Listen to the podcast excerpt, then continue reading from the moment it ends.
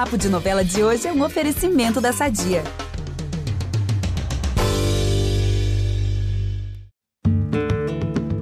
Quando foi escorraçada para fora de casa, Maria deixou para trás muitas coisas. Entre elas, a alcunha de Bruaca.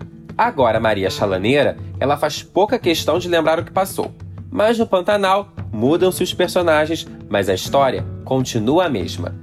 Aqui é o Ícaro Martins com a nossa rodada generosa de spoilers, como sempre. Pois é, gente. Aparentemente, a Zuleika vai ser nomeada oficialmente como Zuleika Bruaca. E o título vai chegar de quem ela mais espera, no caso, da Guta. Tudo começa depois que a moça finalmente consegue ter uma conversa com a mãe.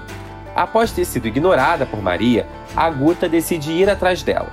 Durante o papo, a Maria Chalaneira vai dizer que não quer mais voltar com a filha, que aquela mulher não existe mais e que o lugar dela agora é ali, sobre as águas pantaneiras. A moça vai voltar para a fazenda com sangue nos olhos e acaba promovendo um Deus nos acuda. Primeiro, ela vai dizer que vai embora e faz questão de chamar a Zuleika de Bruaca.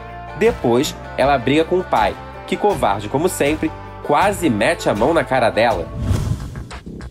Aí, para dar continuidade ao caos, é o Tenório que vai fazer questão de falar para Zuleika que ela tá pior que a Bruaca. Vocês estão vendo como a Maria é poderosa, não é, gente? Mesmo longe daquela fazenda, ela continua causando.